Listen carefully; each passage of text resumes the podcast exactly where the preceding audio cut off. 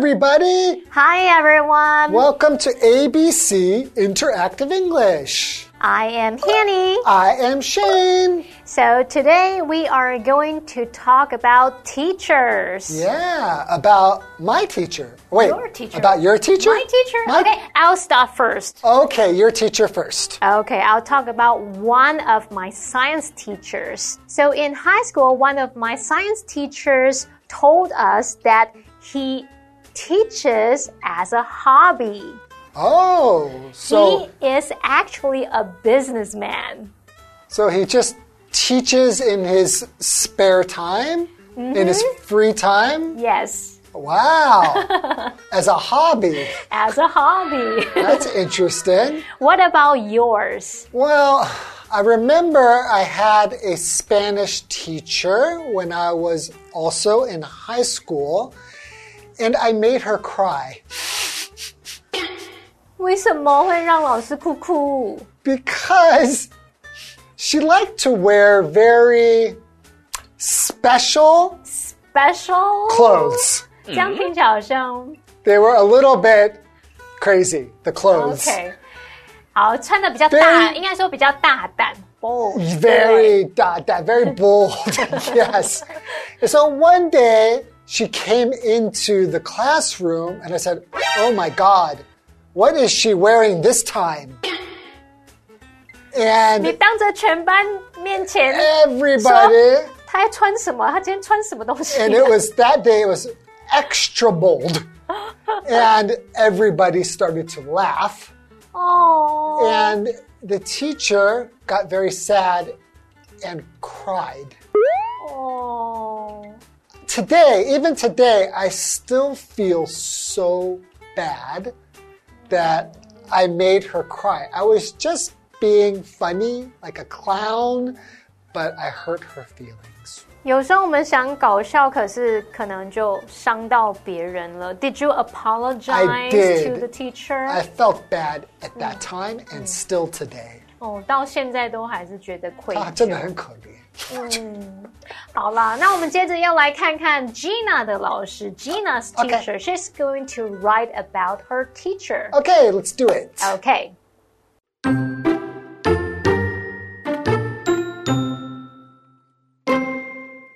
Dear Annie, science is too hard for me. I always fail the tests because I can't understand what my science teacher teaches. Most of my classmates are also weak in science. However, in my last year of junior high, I had a new teacher. The teacher got along well with us and taught us in an interesting way. All of us liked him. He told us not to give up, and we learned that science is not difficult at all. My grades in science improved greatly because of his teaching. Sincerely, Gina.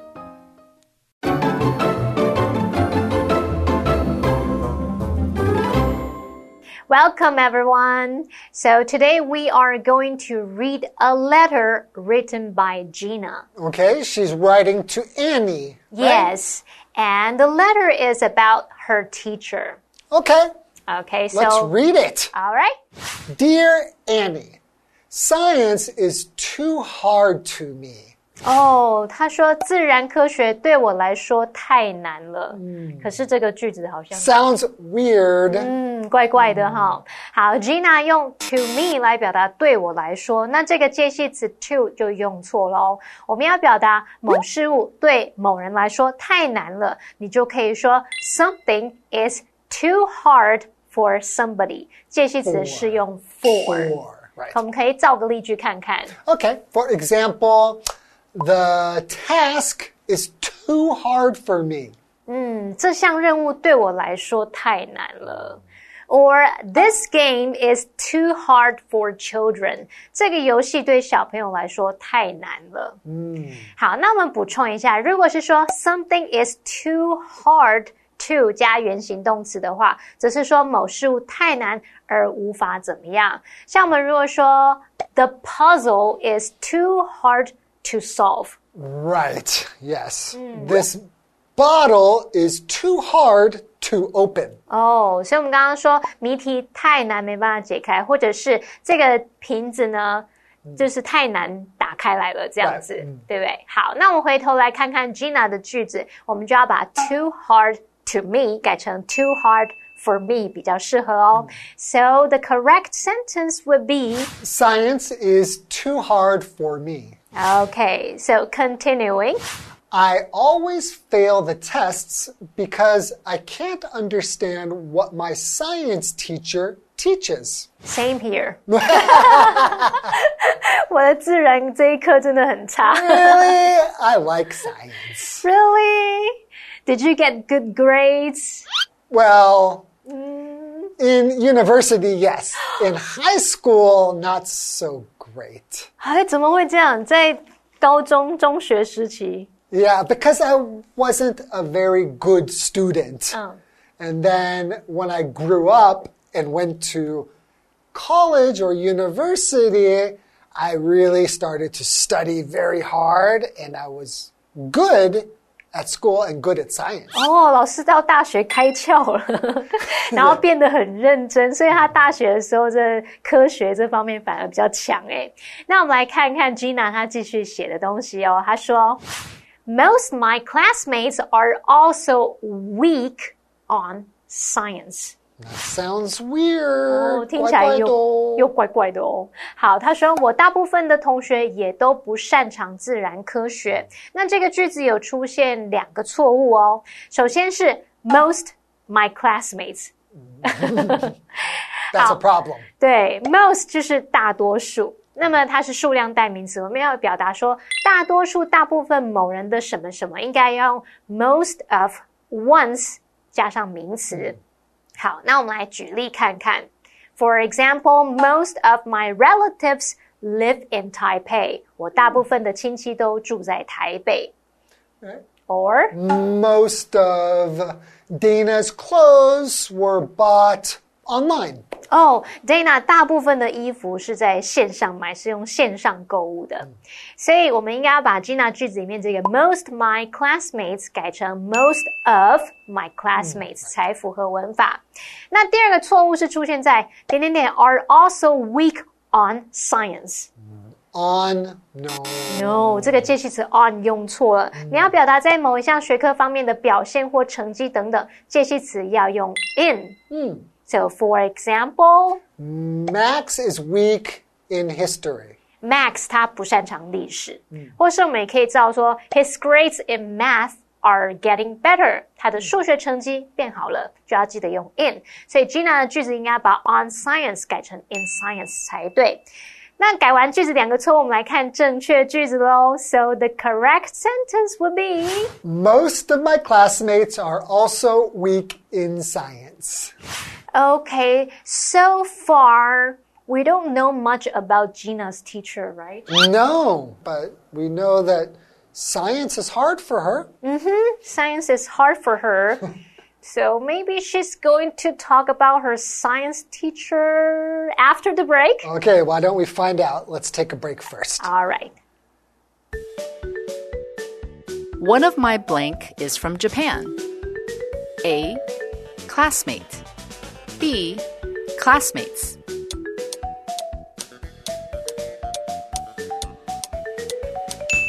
The correct answer is one of my classmates is from Japan.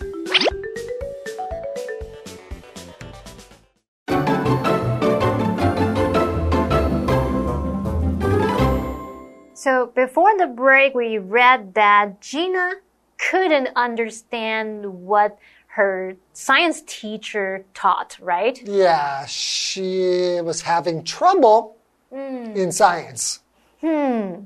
So why does she want to write about this teacher? Well, maybe he's a bad teacher. Or maybe there's another teacher she's going to write about. I think that's what happens. Let's find out. Okay. However, in my last year of junior high, I had a new teacher. Hmm, a new teacher. Yes. So the teacher got along well us and taught us in an interesting way. 有点难念，因为是错的。Yes. 好，这位老师和我们相处融洽。那么 get along 可以单独使用，就是表达相处融洽。如果要表达和某人相处融洽，后面就要用 with 去接对象、get along with somebody。I get along with you. OK，然后还可以加上 well 表示很好的，就是 I get along well with you。 Oh. 我跟你相处的很融洽。嗯，OK，so、我们来造个例句好了。像我们刚刚这样讲，我们也可以说 Shane and I get along well with each other、我们彼此相处融洽。你可以加上 with each other。嗯，or 我们可以再造个例句吗 Um, how do you get along with your classmates ？or coworkers。 or coworkers? right？所以你跟你同学或是同事相处的如何呢？你就可以用 how 去询问相处的怎么样。所以现在 Gina 她就要把 got along well us 改成 got along well with us 才正确。So the correct sentence would be The teacher got along well with us and taught us in an interesting way. Oh, I think she likes this new teacher, Yeah. right? And then she writes, all of us liked him. Okay, so not only did she like him, but all the other students liked him as well. 没错，大家都喜欢这个老师。And then we read, He told us to not give up, and we learned that science is not difficult at all. 好，这句话是说他要我们别放弃，我们因而明白自然科学一点也不难。好，那这边错误是出现在 He told us to not give up。 Yeah, it's very difficult for me to read that. You probably noticed 我有点卡住. I was like, to, uh, yeah, uh, mm, it's difficult to read it correctly when it's 对 wrong. 所以这边的字词顺序，这个 to not 是有问题的。我们来看一下、哦、，tell somebody to 加上原形动词就可以表达要某人做某事。可是你要表达否定语义的时候，要在 to 的前面加上 not。Tell somebody not to do something. Right. So, for example, um, Jerry's mom told him to finish his food. 就是 Jerry 的妈妈要他把食物吃完。Yes. Or Jerry's mom told him not to play with his food. 啊，Jerry 的妈妈要他别玩食物，not to play with his food。所以呢，Gina 这边就要把 told us to not give up 改成 told us not to give up，这样才对。 Yay. And the correct sentence would be He told us not to give up, and we learned that science is not difficult at all. not at all 就是一点也不，so not difficult at all 一点也不难。And then we read My grades on science improved greatly because of his teaching. 哦，好，这边他说，因为他的教学方式，我的自然科学成绩大幅改善。那这边出现跟前面一样的错误，就是你要表达在某项学科方面的表现或成绩，这个介系词要用 in。My grades on science 要改成 My grades in science 才正确。So the correct sentence would be My grades in science improved greatly because of his teaching. 好，那也补充一下，我们用到 improve 就有改善、进步的意思，to get better，right？ Yes. 还有呢，greatly 就是大幅地、显着地。再来，teaching 应该很简单， I think so. 所以 teach 就是教学。那么 teaching。 We are teaching. Yes, we are teaching. Our teaching is good. 对， 怎么自己这样说？所以 teaching 作为一个动名词，它就指教学的意思了。OK，好，那我们看到信件最后他写什么呢 Okay. Sincerely, Gina. OK，这是结尾的用语，sincerely Gina。OK，so、that's it for today。Yeah, and I think she's right. Having the right teacher can make any subject easy. To me, that's very important. I think every subject can be easy with the right teacher. 哦，没错。如果有有趣的老师啊，然后他有有一些有效的教学方法，会让我们学得更有效率，right？ Yes. 嗯，好啦，那希望我们今天的课程也对你们有用哦，希望是有趣的。 Of course it is. okay, thanks for watching and we'll see you guys next time. Bye Bye-bye. bye.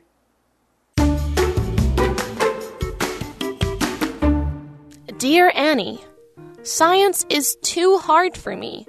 I always fail the tests because I can't understand what my science teacher teaches. Most of my classmates are also weak in science. However, in my last year of junior high, I had a new teacher.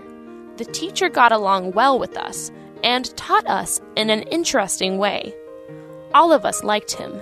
He told us not to give up, we learned that science is not difficult at all. My grades in science improved greatly because of his teaching. Sincerely, Gina.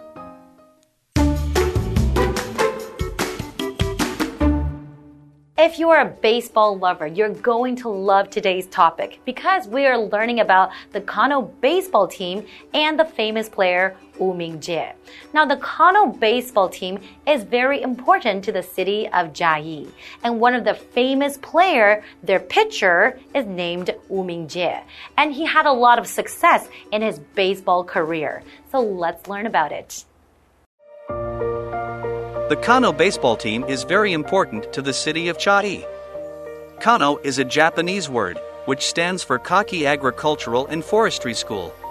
It is also today's national Chiayi University. The Kano baseball team was formed in 1928 during the period of Japanese rule. The team consisted of Han, indigenous Taiwanese, and Japanese people. One of the most representative players was their pitcher, Wu Mingjie. He was born into a renowned family in Miaoli. He studied in a Kagako in Miaoli, a school for Han children, and then attended Kagi Agricultural and Forestry School. He was one of the original players for the team. He was good at throwing four seam fastballs, sliders, and curveballs. He was nicknamed Kirinji, or child prodigy, because of his many unpredictable baseball pitches. In 1931, ace pitcher Wu Mingjie helped his school win a Koshien qualifier championship. However, Kano was at a disadvantage during the tournament. Even so, Wu and his teammates' unyielding performance touched the nearly 50,000 spectators in attendance. He helped defeat Shoko Senior High School by pitching a one hitter. Wu Mingjie became the second ever Taiwanese pitcher to throw a shutout in a Koshien championship. Kano won second place in the end and received the title World Kano. One critic said that Wu had a great slider and that this master baseball player should be admired by all. Wu Mingjie's baseball career didn't come to an end after graduation. He became a professional baseball player for a Japanese company after graduating from Waseda University.